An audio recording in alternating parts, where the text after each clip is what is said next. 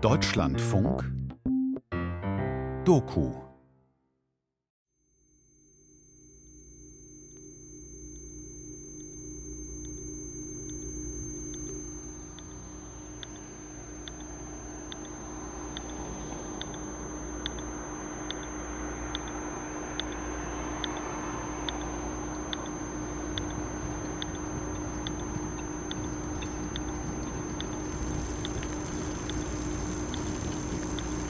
mache manchmal so Wetten mit mir selbst.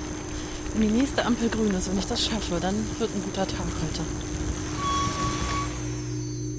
Es ist urmenschlicher Brauch, an heiligen Städten Licht brennen zu lassen. Zum Zeichen der Verehrung, aber auch des Segens, der von dem Orte ausgeht.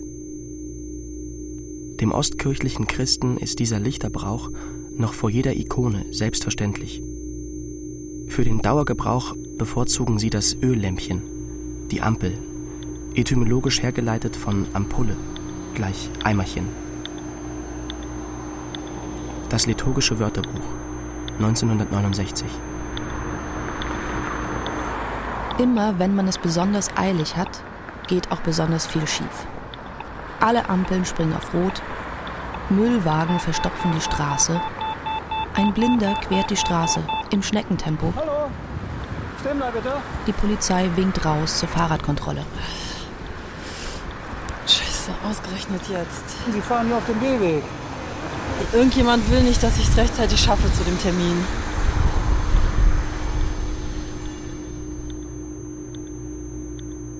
Im grünen Licht des ostdeutschen Ampelsignals erscheint fliegenden Schrittes niemand anderer als der Götterbote Hermes, deutlich am breitkrempigen Reisehut erkennbar. Als Gott des Handels schützte er Kaufleute und Reisende. Ihm geweihte Steinhaufen und Hermen, die Vorläufer der Ampelsignale, dienten als Wegzeichen. Ulrich Girsch, Ampelsignale Ost, zur Ikonografie einer Lichtquelle. Oh, natürlich muss jetzt auch noch anfangen zu regnen. Das machen die doch mit Absicht. Wer auch immer die sind. Da habe ich extra meine Lieblingsmütze aufgesetzt, damit heute ein guter Tag wird. Magisches Denken bezeichnet im psychologischen Sinne ein Symptom der irrtümlichen Annahme einer Person, dass ihre Gedanken, Worte und Handlungen Einfluss auf ursächlich nicht verbundene Ereignisse hervorrufen oder verbinden können, wobei allgemeingültige Regeln von Ursache und Wirkung ignoriert werden. Nikolaus Hoffmann, Birgit Hoffmann Exposition bei Ängsten und Zwängen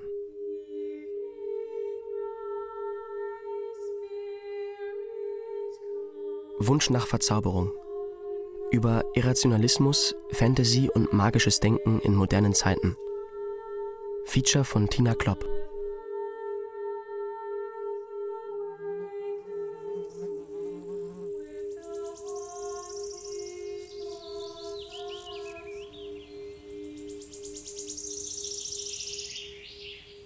Die Suche nach Verzauberung beginnt in der Natur. Genauer gesagt, in einem riesigen Garten. Er gehört Alfred Senz und liegt in Grambach, einem kleinen Vorort von Graz in der Steiermark. Hallo. Hallo. Guten Tag. Grüß Gott. Alfred Senz, der mich in einem dicken schwarzen SUV von der Bushaltestelle abholt, ist jüngster Spross einer Gartenbaudynastie. Er hat selbst mehr als zehn Jahre lang für andere Leute Gärten angelegt und gepflegt. Heute nennt er sich Seelengärtner.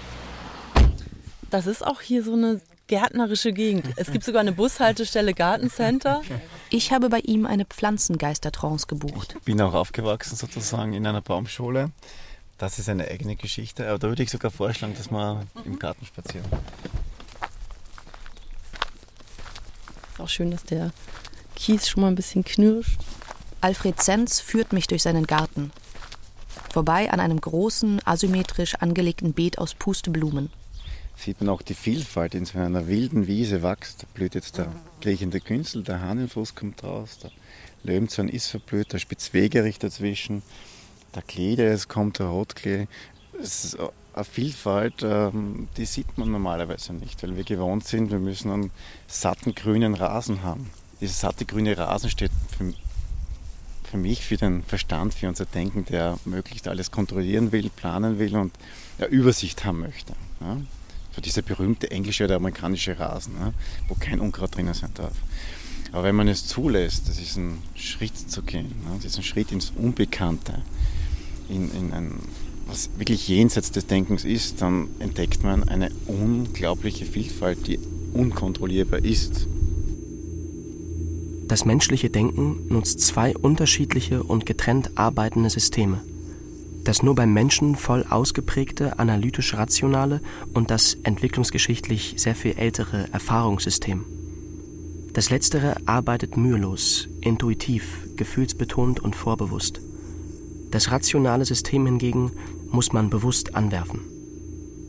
Es arbeitet langsamer, mühsamer und abstrakter. Thomas Grüter. Magisches Denken. Wie es entsteht und wie es uns beeinflusst. Ich habe das Gefühl, dass umso mehr Vielfalt im Garten ist, umso mehr diese Naturwesen, ja, die von uns ein bisschen in die Fabelwelt abgeschoben wurden oder werden, aber dass diese Naturwesen ähm, viel, viel anwesender sind. Ich habe das Gefühl, es ist wie ein riesengroßer äh, Spielplatz äh, mit, einer, mit einer liebevollen, freudvollen Grundschwingung. Also Hoffentlich muss ich nicht gleich loskichern, wenn er weiterredet von seinen Naturwesen. Bei Alfred Zenz muss sich der Besucher erst eine Pflanze wählen, bevor er von ihm in die Pflanzengeistertrance versetzt wird. Wenn Sie jetzt aussuchen müssten, welche Pflanze zu mir passt oder vielleicht interessant wäre, was wäre das dann?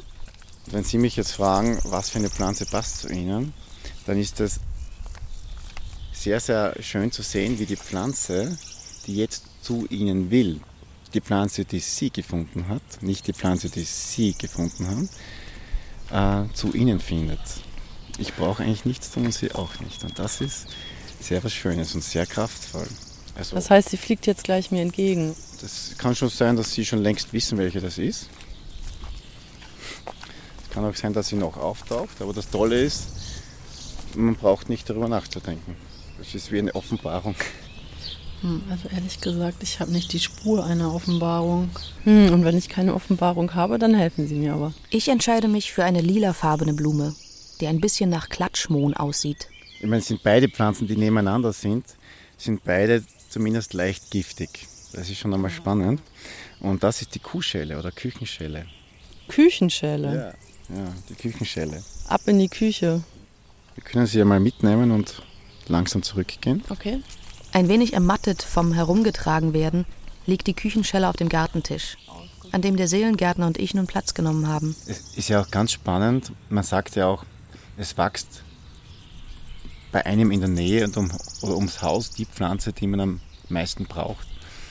Und äh, also ich glaube wirklich an das, ähm, weil ich dem so oft begegnet bin bei Kunden und so, dass oft das Unkraut dort besonders viel wächst von den Inhaltsstoffen her, dass wenn ich die Menschen näher kennenlernen konnte, mir doch gedacht hat, naja, also rein von der Heilwirkung, von Inhaltsstoffen her, würde gut passen.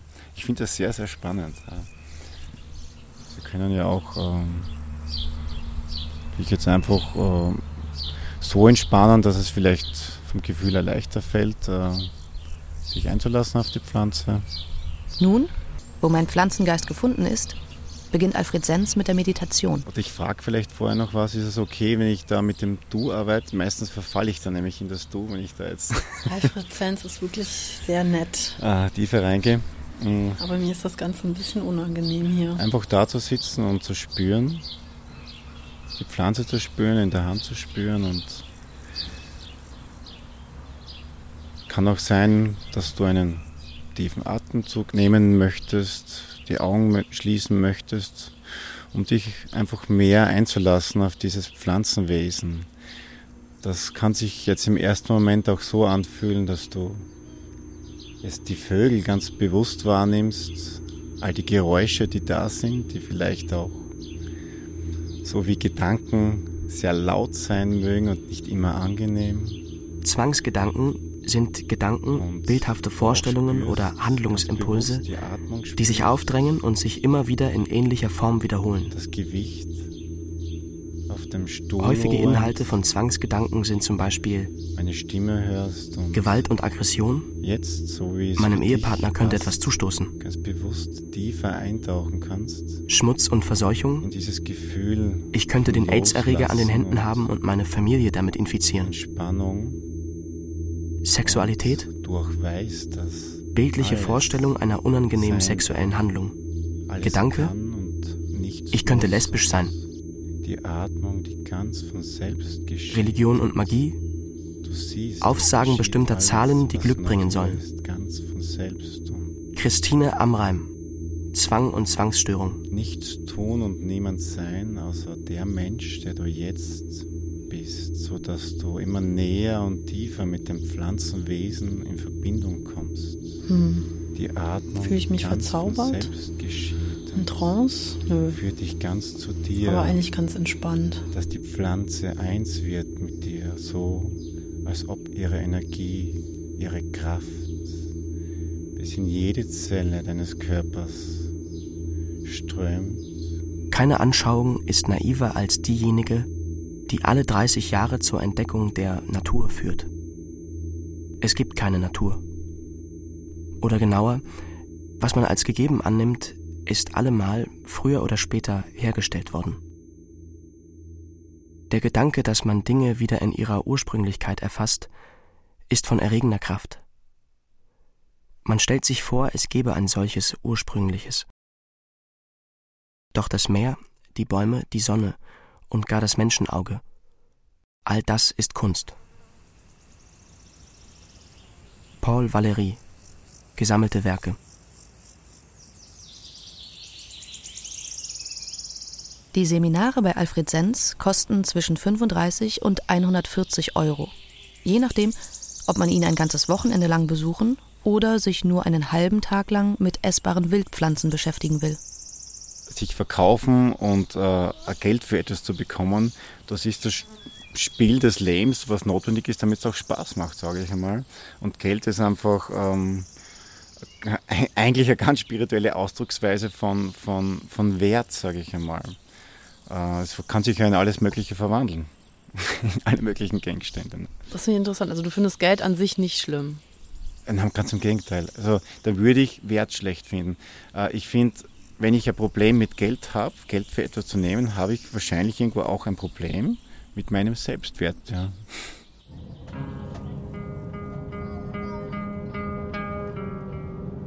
Im Flugzeug zurück nach Berlin wird mir klar, dass ich gerade eigentlich auch einem magischen Ritual beiwohne. Eigentlich ja seltsam, dass mir jemand im Flugzeug erklärt, wie ich die Schwimmweste aufpuste. Irgendwie rührend. Drei Frauen in uniformierten Röcken, die ihre Arme in einer fest choreografierten Weise nach oben und zur Seite strecken und dazu eine Art Litanei herunterbeten.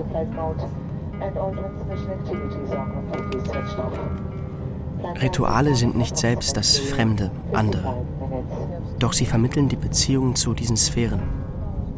Und als Orte von Grenzerfahrungen strahlt der enigmatische Schein eines ganz anderen auf sie selbst zurück, wodurch sie einen rätselhaften Charakter gewinnen. Michael Wimmer, Alfred Schäfer, Rituale und Ritualisierungen. Herzlich willkommen in Berlin, meine Damen und Herren. Bitte bleiben Sie noch so lange sitzen, bis die Anscheinzeichen ausgeschaltet werden und unser Flugzeug seine endgültige Parkposition erreicht Berlin-Pankow, Anfang April. Im Dachgeschoss einer großen Altbauwohnung treffen sich an die 40 junge bis mitteljunge Menschen, um gemeinsam Ayahuasca zu nehmen. Das ist ein Pflanzensud, der aus einer Liane und den Blättern eines Kaffeestrauchgewächses gebraut wird. Zu den schamanistischen Sessions kann man sich nur anonym und im Internet anmelden. Den Kontakt habe ich von Freunden vom Bruder der Schwester des Nachbarn. Wo der Abend stattfindet, habe ich erst gestern per E-Mail erfahren. Here are the details for Friday's Mother Meditation. The emptier you are and the cleaner, the better. If possible, please avoid using perfumes and heavily fragranced body lotions for a few days before the ceremony. Also, no sexual activities of any kind, as to keep your energy intact. Please remember to bring your warm blankets, yoga mats, buckets with a lid. Bucket with a lid. Ein Eimer mit einem Deckel, weil man sich von Ayahuasca übergeben muss. Please be prepared for your journey. Eine schöne helle Wohnung mit Holzfußboden. Überall sind Isomatten ausgebreitet, auf denen Leute in gemütlicher Kleidung liegen. Bunte Plastikeimer an den Fußenden. Die Teilnehmer sind in der Mehrheit zwischen 30 und 40. Irgendwas zwischen Öko-Hippie und Latte Macchiato, Kreativprekariat und weltoffenen Informatikern. Es riecht nach Hasch und ätherischen Ölen. Derweil hat sich der Mann in weißem Leinengewand und mit Zopfband, der den Sud vorbereitet hat, von seiner Matte erhoben und angefangen, dozierend einige Fragen zu beantworten. Es gibt Methoden der Bewusstseinserweiterung, sagt der Schamane, an der schon weitaus mehr Menschen gestorben sind als an Ayahuasca. Ich frage mich nur, warum muss denn überhaupt jemand sterben?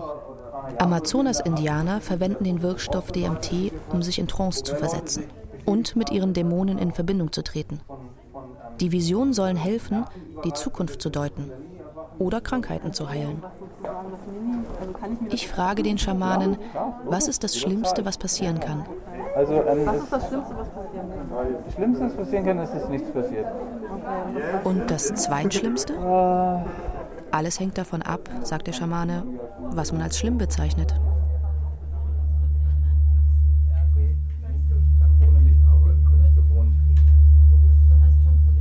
Das Licht wird gedämpft. Der Schamane geht das erste Mal rum.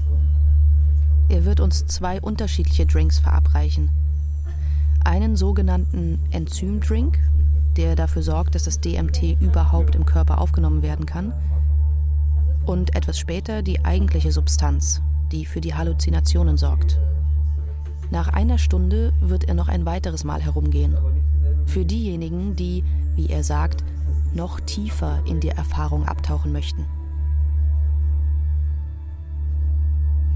The liquid was oily and phosphorescent. I drank it down.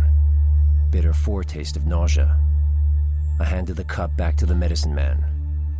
William S. Burroughs, The Age Letters. Ich liege auf meiner Matte, die ein bisschen hart und kalt ist. Das Schlimmste, was passieren kann, ist, dass nichts passiert. Aha. Ich habe 90 Euro bezahlt. Bin nach Berlin gefahren. Links und rechts von mir übergeben sich hin und wieder Menschen leise in ihre Plastikeimer. Und ich spüre nichts. Absolut gar nichts. Höchstens Langeweile. Langweilig. Als der Schamane mit der zweiten Runde des Tranks herumgeht, begehe ich den klassischen Fehler aller Drogenanfänger. Ich lege nach.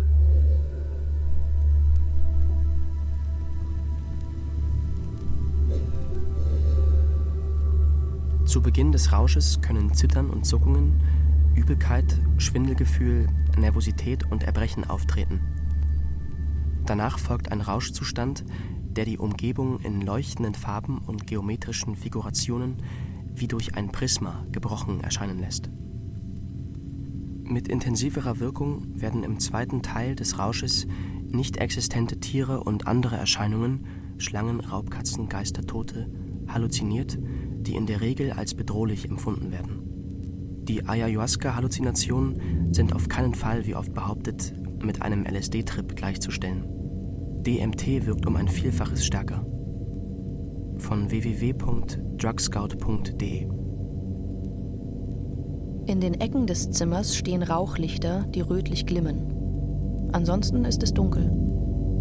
Bislang habe ich nur Variationen von Schwarz und Grau wahrgenommen, Umrisse von Möbeln und Menschen. Doch jetzt platzt das Bild an den Umrissen auf.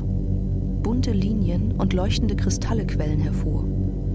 Endlich erkenne ich, dass die Welt gar nicht drei, sondern mindestens fünfdimensional ist. Doch bevor ich den Triumph des Geistes über die Materie feiern kann, bricht der endgültige Wahnsinn über mich herein. The first time, much stronger than the drink I had in Lima. Ayahuasca can be bottled and transported and stay strong. as long as it does not ferment. Needs well closed bottle. Drank a cup. Slightly old stuff, several days old and slightly fermented also. Lay back, and after an hour, in bamboo hut outside his shack where he cooks, began seeing or feeling what I thought was the great being, or some sense of it, approaching my mind like a big wet vagina. Lay back in that for a while. Only image I can come up with is of a big black hole of God knows, through which I peered into a mystery. And the black hole surrounded by all creation, particularly colored snakes, all real.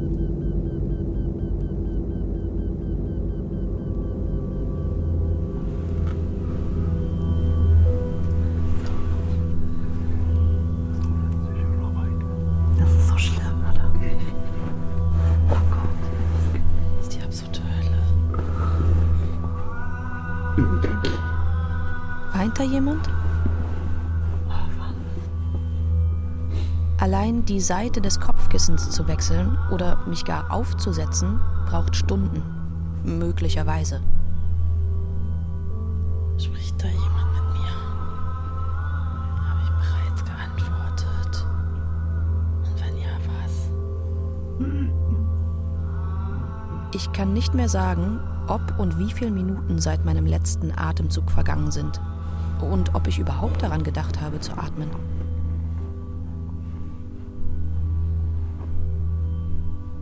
Ich habe mich noch nie in meinem Leben so furchtbar gefühlt.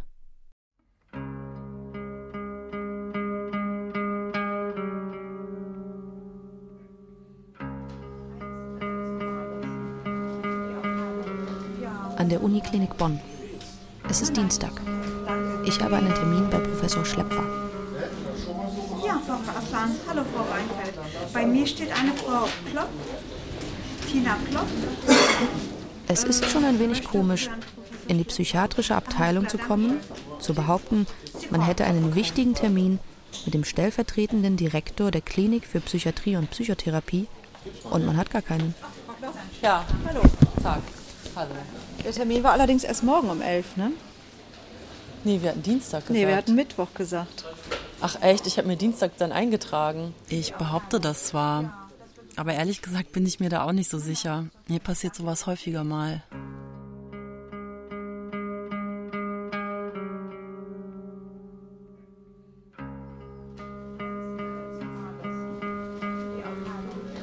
An der Uniklinik Bonn. Es ist Mittwoch.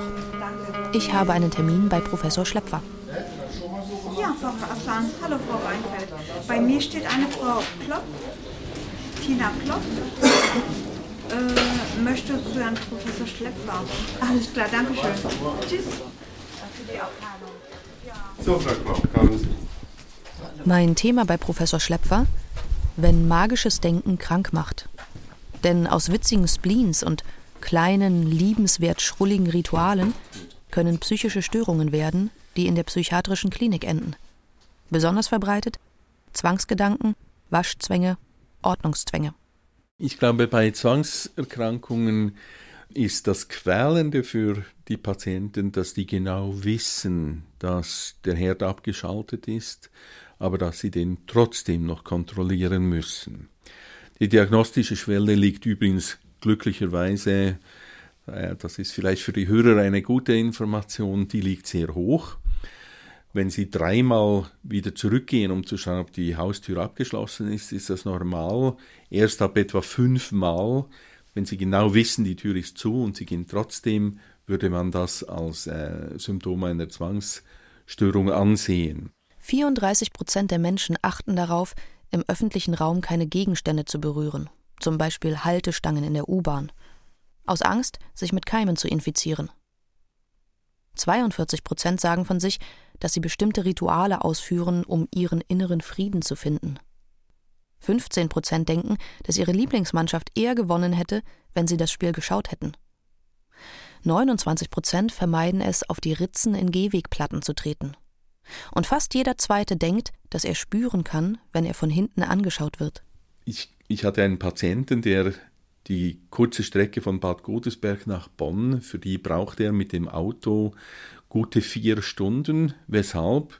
Weil er 20, 30 Mal umkehren musste, um zu kontrollieren, ob er nicht versehentlich einen Menschen totgefahren hat auf dieser Strecke. Klar hat er gewusst, das hätte ich gemerkt, das habe ich nicht getan, aber der Gedanke, dass er es getan haben könnte, hat ihm keine Ruhe gelassen und er musste das immer wieder kontrollieren. Also diesen Patienten ist in aller Regel die Sinnlosigkeit des Tuns bewusst, aber das macht es nur umso qualvoller. Ich habe das Gefühl, dass ich dann auch oft nicht weiß, habe ich, also ich frage mich sowas aber auch nicht. Oder auch, dass ich halt, war ja gestern schon mal hier, weil ich dachte, der Termin wäre gestern gewesen. Ich kontrolliere sowas dann einfach nicht und dann geht es halt manchmal schief. Oder ich steige in falschen Zug in die falsche Richtung. Man hätte noch mal einmal mehr auf die Karte gucken können oder so. Bin ich gefeit vor Zwangsstörung? Gefeit ist gar niemanden bei keiner psychiatrischen Störung, aber so wie Sie sich beschreiben, ist die Wahrscheinlichkeit massiv geringer. Bei jemandem, der von Anfang seiner Persönlichkeitsentwicklung etwas mehr schusselig ist, ist diese Wahrscheinlichkeit kleiner. Zwangsstörungen kommen auch häufiger vor im mitteldeutschen, im schweizerischen Bereich, wo Menschen kulturell bedingt schon sehr viel kontrollierender und beobachtender sind. Und deshalb jetzt auf, die, auf sie bezogen ist die Wahrscheinlichkeit deutlich kleiner, dass sie eine Zwangserkrankung entwickeln werden. Ich hatte lange nicht mehr so einen sympathischen und klugen Interviewpartner.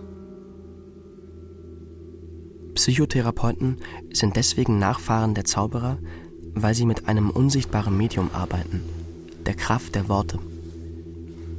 Ihnen werden Fähigkeiten zugeschrieben, an denen es Normalsterblichen gebricht, indem sie, gleichsam mit hellseherischen Fähigkeiten ausgestattet, in Welten vordringen, die dem normalen Auge verborgen bleiben.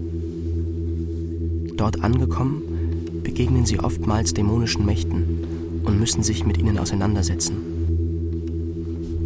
Bernd Rieken, Aberglaube in der psychotherapeutischen Praxis. Ich weiß eigentlich nicht, warum diese Kirche hier da so gebaut wurde. In, in, in ein Wohnhaus oder in ein Mietshaus hinein. Mit dem Schriftsteller Clemens J. Setz geht es die Stiegen zu einer winzigen Kirche in der Grazer Altstadt hinauf. In einem Artikel in der Süddeutschen Zeitung hat der Schriftsteller über ein Phänomen berichtet, das sich ASMR, Autonomous Sensory Meridian Response nennt. ASMR beschreibt einen eigentümlichen, leicht rauschhaften Zustand, der vor allem von einem wohligen Kopfkribbeln gekennzeichnet ist. Und der sich bei Clemens Setz zum Beispiel dann einstellt, wenn er eine bestimmte Art von Raschel- und Flüstervideos auf YouTube anschaut. Das Einzige, wo, das die richtige Akustik ist, ist bei Obertongesang. Ich bin ja Obertonsänger, darum mag ich gern Räume mit äh, Raumklang, mit Hall. Aber ja, stimmt, es ist schon, man hört das Echo, ja. Also Sie können jetzt nicht spontan einen Oberton. oh ja, los. Ähm. Ähm, ist denn hier die richtige Stelle oder wo steht man sich da am besten hin? Ah, vielleicht ein bisschen in die Mitte eher. Ich versuche mal, oh, äh, Freude schöner Götterfunk ist gar nicht so leicht. Man muss etwas tiefer anfangen, weil die, man muss die hohen Obertöne erwischen. So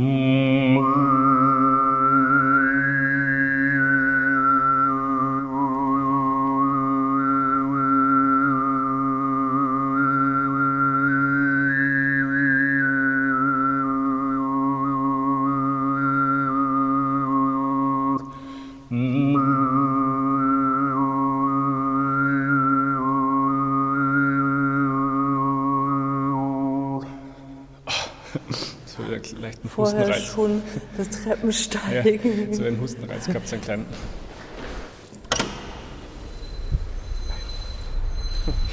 Warum machen Menschen Musik? Ja, gute Frage. Ich weiß es nicht. Es scheint uns äh, irgendwie eingeboren zu sein, glaube ich. Das wär- wäre zumindest die These von Oliver Sacks in seinem Buch äh, Musicophilia. Unser Gehirn mag Musik. Das ist, glaube ich, die Antwort drauf. Das kitzelt irgendwas in den Synapsen. Ja, genau. Es tut irgendwie, es tut gut oder es, es ist das, was auch äh, die äh, Funktionsfähigkeit des Gehirns ähm, verstärkt und äh, Vielleicht ein bisschen auch wie die ASMR-Dinge, wo man halt dann einfach merkt, das will man und immer, immer wieder haben. Ich weiß nicht, was, was der Grund sein könnte. Aber die Frage, wie man auf das überhaupt kommt, das zu lernen, ist halt vermutlich Langeweile. Also man möchte ja irgendwas machen. Man fühlt sich nicht ausgelastet und denkt sich, jetzt lerne ich vielleicht eine Sprache oder so. Eigentlich also Folge des Luxus, würde ich sagen. Man hat zu viel Zeit. Die Wohlstandsgesellschaft. der Jahre, genau. Ich zeige Ihnen jetzt hier die, in diesem Figurengarten die, die, die schönste, also die interessanteste Statue. Wir sind weitergegangen in einen ruhigen Innenhof. Clemens Setz will mir den einzigen wirklich prominenten Menschen zeigen, den Graz in seiner langen Geschichte hervorgebracht hat. Diese Suche nach guten Momenten oder nach schönen Empfindungen hat sie dann ja irgendwie zu diesen Videos geführt. Da versuche ich jetzt mal so ganz elegant die Kurve, oder? Eigentlich nicht. Eigentlich hatte das schon als Kind und da war das noch nicht so eine Suche. Ich meine, danach schon eine Suche, ja.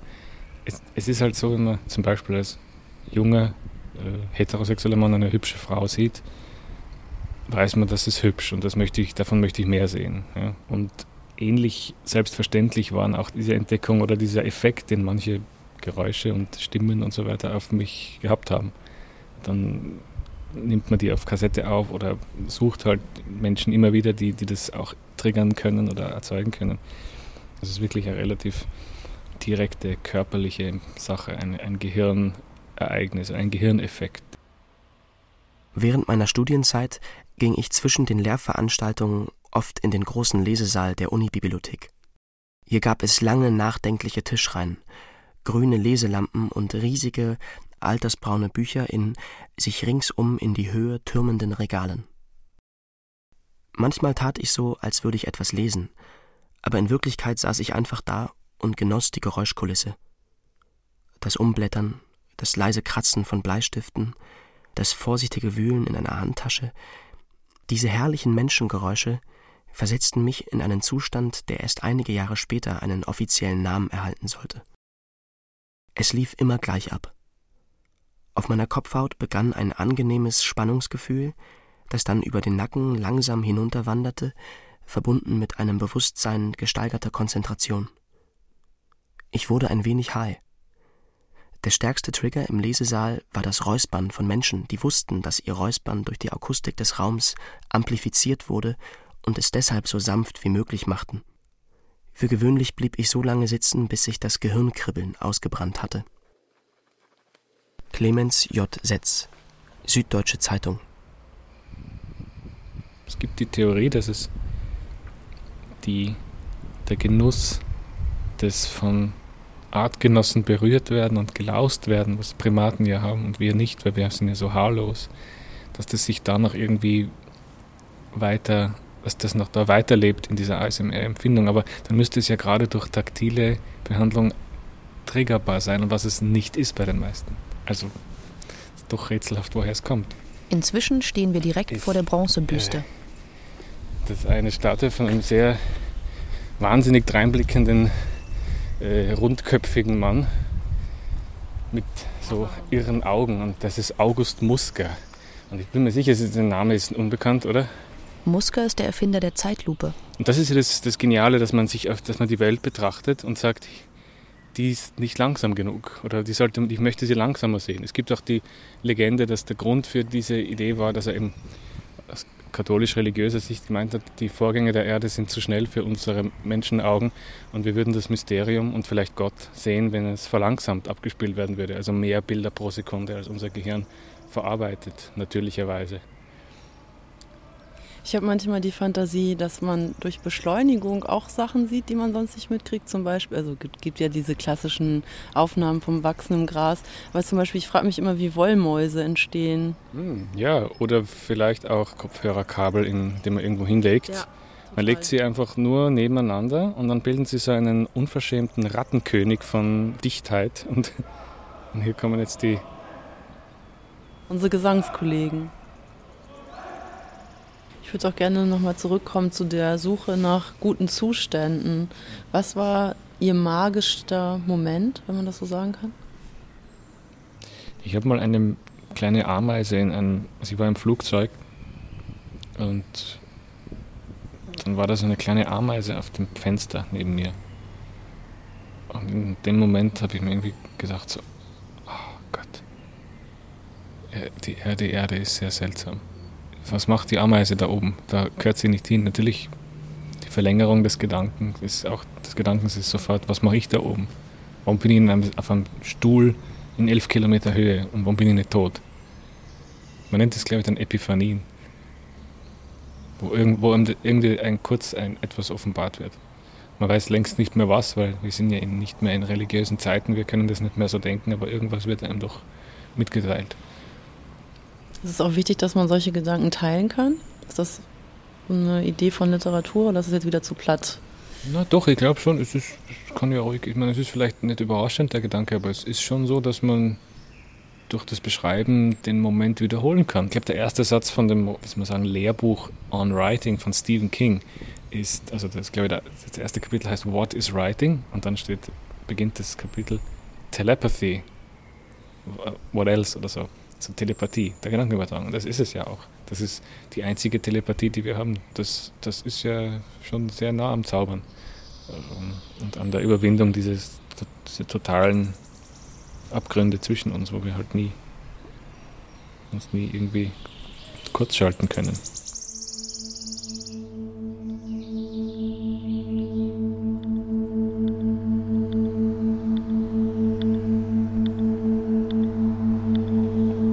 Sie genug geistige Kraft durch Stauung von Wünschen und Trieben in sich gesammelt haben, werden sie mit der Gedankenübertragung Erfolg haben. Wenn sie aber alle ihre Wünsche und Triebe sofort erfüllen und befriedigen, dann werden sie in der Anwendung der Telepathie selten Erfolg haben. Wenn sie ihre Gedankenkraft kontrollieren wollen, machen sie auf der Straße folgendes Experiment.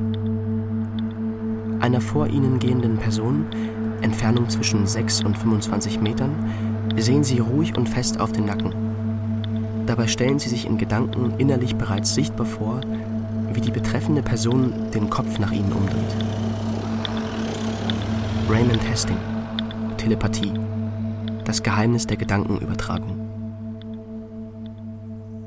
Generell dieser Wunsch, vielleicht besondere Ameisenmomente zu erleben oder am Kopf gekratzt zu werden, haben Sie manchmal auch ein schlechtes Gewissen dabei oder gibt es auch Sachen, die daran nicht gut sind oder wo man denkt, man muss sich da irgendwie beschränken? Es ist sicher nicht gut, nur auf angenehme Momente hinzugehen. Das ist ja auch eine unreife Haltung, weil die eigene Anwesenheit sollte nicht dazu führen, dass man nur angenehme Empfindungen hat. Dieser Eskapismusvorwurf, ist da was dran in Bezug auf Literatur oder bestimmte Literatur? In den meisten Fällen ja, natürlich, ja. Aber ich sehe an Eskapismus auch nicht wirklich was tief Verwerfliches. Es ist so wie ein Schmerzmittel halt. Man manchmal geht es halt nicht ohne Schmerzmittel. Man kann sagen, man hat Zahnweh und es ist tugendhafter, Zahnweh auszuhalten. Mag sein.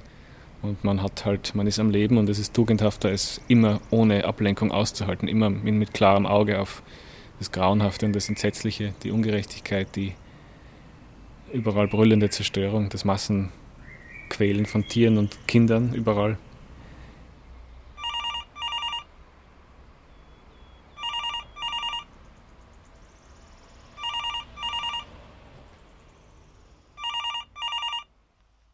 Eskapismus. Eine Zahnschmerztablette für Weichlinge, die sich drücken vor den Wirklichkeiten der Welt? Nachfrage bei Stefan Zahlmann, Professor für Geschichte und Theorie von Medienkulturen an der Universität Wien. Ne, ich glaube, das ist einfach nur eine, eine, gesellschaftliche Konvention, das derartig zu, zu reduzieren. Vor allen Dingen gilt, Eskapismus ist, Vorwurf ist dann leicht zu erheben, wenn man etwas betrachtet, was offensichtlich im Widerspruch steht zu altersweltlichen Erfahrungen. Weil märchenhafte Elben, die über äh, Ebenen reiten auf schönen Pferden, das ist irgendwie, so ist ja die Wirklichkeit nicht. Und es ist immer so ein bisschen so eine gesellschaftliche Frage, welches Milieu vorgibt, was jetzt schlechter Eskapismus ist genau. und was guter Eskapismus ist. Würden Sie auch sagen, ausgerechnet in der Hochkultur und dem, was so als besonders avantgardesk bezeichnet wird, gibt es genauso Eskapismus? Ja. Ich glaube, dass jegliche Kunst, gerade eine kulturell und gesellschaftlich akzeptierte Form, des äh, Eskapismus darstellt, wie ich ihn verstehe, nämlich als Eröffnung eines produktiven Freiraums. Also ich glaube, dass eine nicht sonderlich produktive Form des Eskapismus etwa durch Religionen oder Ideologien vermittelt wird, indem man da einer konkreten, individuellen, kritischen Auseinandersetzung mit Wirklichkeit entflieht, indem man sich auf Gemeinplätze Jahrhunderte alter heiliger Texte verlässt, in denen die Welt geordnet wird und man hat eine Instanz, die angerufen werden kann, die gesellschaftlich trotz der Aufklärung nicht obsolet geworden ist. Irgendeine Gottheit, wie auch immer man sie nennen möchte, hat das mal irgendwann gesagt und daher ist das an sich sakrosankt. Das sind, das sind in unserer kulturellen Tradition äh, durchsetzt von Mechanismen der Autoritätshörigkeit und Gläubigkeit, auch der, der vielverstandenen äh, Scheu vor Kritik. Äh, Aspekte, die dazu führen, dass Religion und Ideologien, wobei Ideologien schon stärker kritisiert werden als Religionen, genau die eskapistischen Momente eröffnen, die nachteilige Auswirkungen haben können, indem man sich nämlich wirklich zurückzieht in einen von anderen Menschen strukturierten Raum der Orientierung.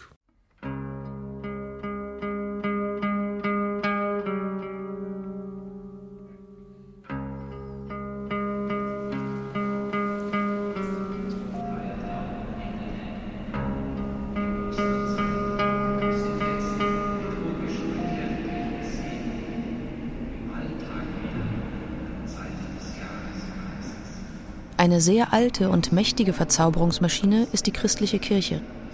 In diesem Fall der Münchner Dom, auch Frauenkirche genannt. Kerzen, Blattgold, buntes Licht, das durch die Fenster fällt, das ist schon was, was hier geboten wird für die Sinne. Ja, man muss ähm, sich auch vor Augen führen, es gibt auch die technische Seite. Professor Jörg Lauster, Theologieprofessor an der Universität Marburg, führt mich durch den gewaltigen spätgotischen Backsteinbau. Ähm, diese Sinnenfreude, die Gotik mit den Spitzbögen ist eine technische Errungenschaft von Ingenieuren, Baumeistern des Hochmittelalters. Bunte Glasfenster ist eine technische immense Errungenschaft, das machen zu können. Was uns daran fasziniert oder heute faszinieren könnte, welche enorme Energie die Menschen an den Tag gelegt haben, um so etwas zum Lobpreis Gottes irgendwie um, zu bauen. Eine Ideologie, ursprünglich die Lehre von den Ideen, ist eine zur Vertretung materieller Interessen geschaffene Weltanschauung.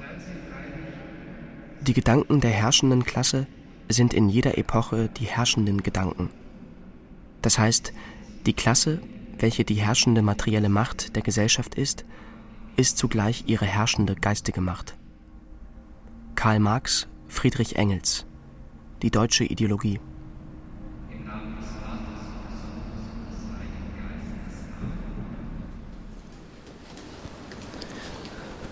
Wo kommen die jetzt gerade raus? Das ist eine Krypta, die Grablegungsstätte von bedeutenden Persönlichkeiten, vor allem der Bischöfe, die in dieser Kirche gewirkt haben, sodass man hier im Übrigen, das ist ganz interessant, äh, die Verbindung von Tod und Leben auch nochmal ganz handgreiflich hat. Und wenn man bei den Reliquien dann anlangt, ist man schon fast wieder beim magischen Denken, oder? Da fragen Sie jetzt einen Protestanten, für den Reliquien naturgemäß etwas Heil etwas Schwieriges sind. Ähm, Luther sagte, dass totes Gebein religiös nichts bewirken kann. Aber auch ein Protestant muss anerkennen, dass Reliquien in der Frömmigkeit, christlichen Frömmigkeit eine immense Rolle spielen, eben als sinnliche Dimension. Man möchte das greifen, möchte es fassen, man möchte das Gefühl haben, in der Nähe des Apostels oder gar einer Reliquie Jesu zu sein. Insofern sind die Protestanten auch schon so die ersten Entzauberer.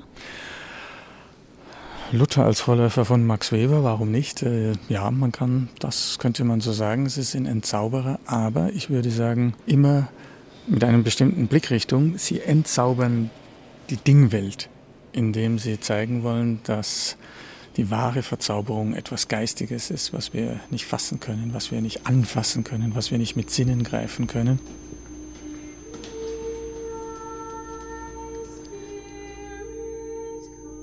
Bei einem Versuch des Psychologen Bruce Hood aus Bristol gerieten Probanden ins Schwitzen, wenn sie Fotografien von ihren Lieblingsdingen wie Teddybären oder Eheringen zerschneiden sollten, als hätten sie Angst, einem Foto weh zu tun.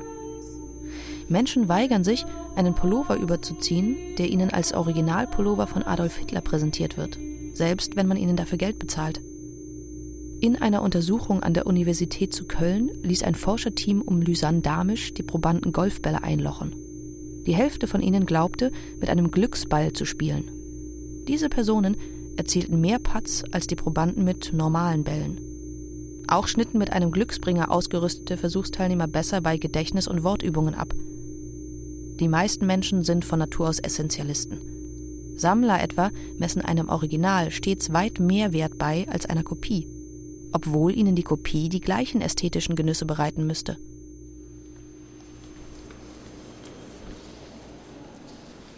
Haben Sie den auch, den Wunsch nach Verzauberung?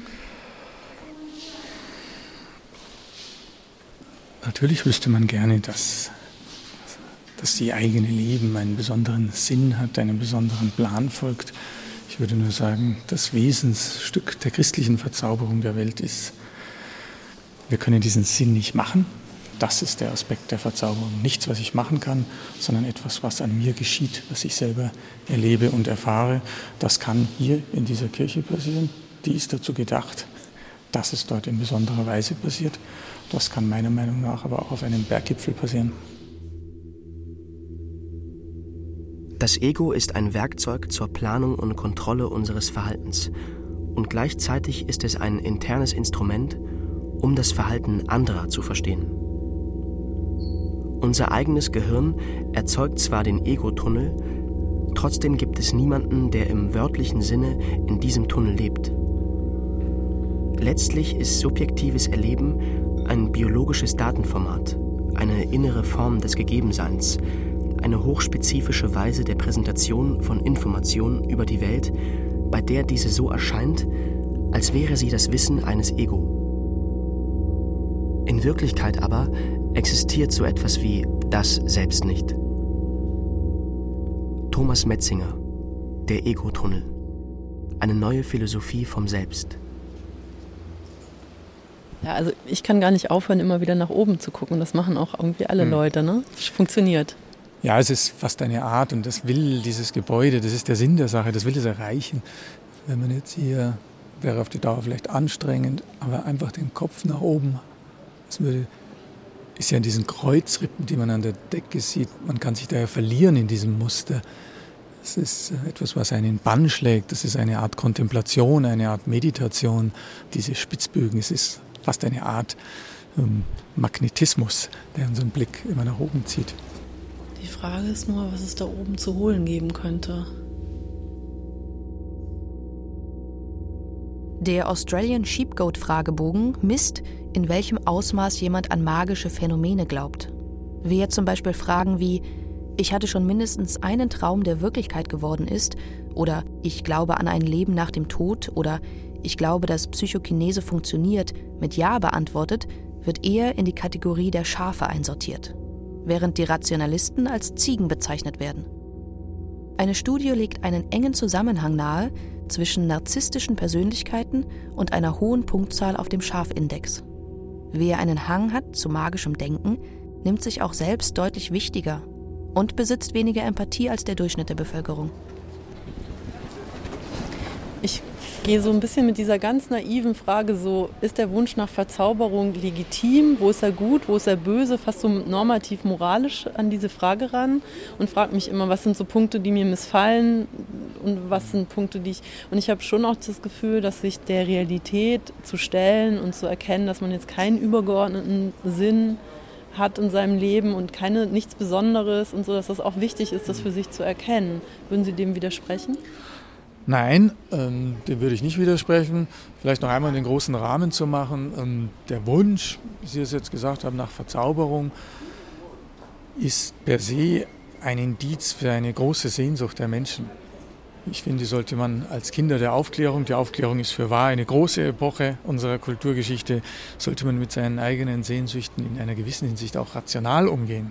Also sich nicht allem ausliefern, was einem an Sehnsucht entgegenkommt, Deswegen ähm, teile ich Ihre Auffassung ganz und gar. Es gehört zu einer vernünftigen Lebensführung dazu, äh, natürlich auch die Momente, an denen uns Sinn und Tiefe fällt, sich denen zu stellen.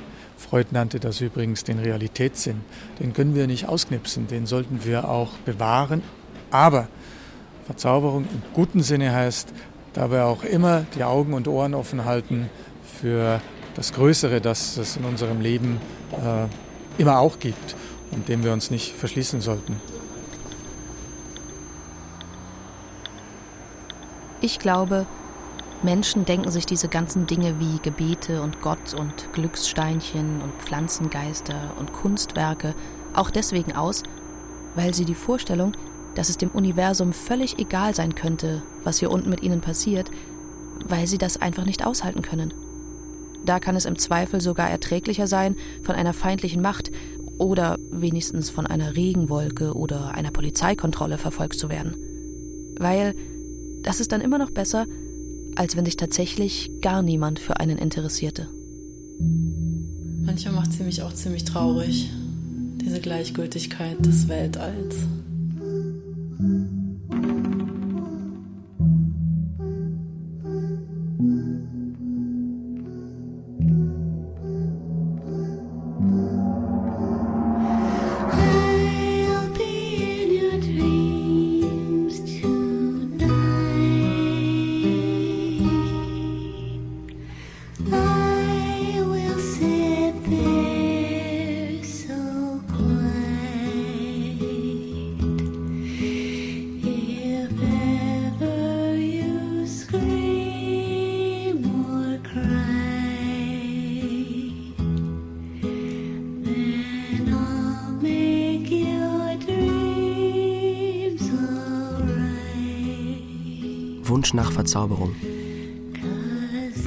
Über Irrationalismus, Fantasy und magisches Denken in modernen Zeiten. Feature von Tina Klopp. Es sprachen Anjorka Strechel, Jeff Burrell und Vincent Radetzky. Ton Peter Kainz. Regie Nikolai von Koslowski. Redaktion Barbara Schäfer. Eine Produktion des Deutschlandfunks 2016.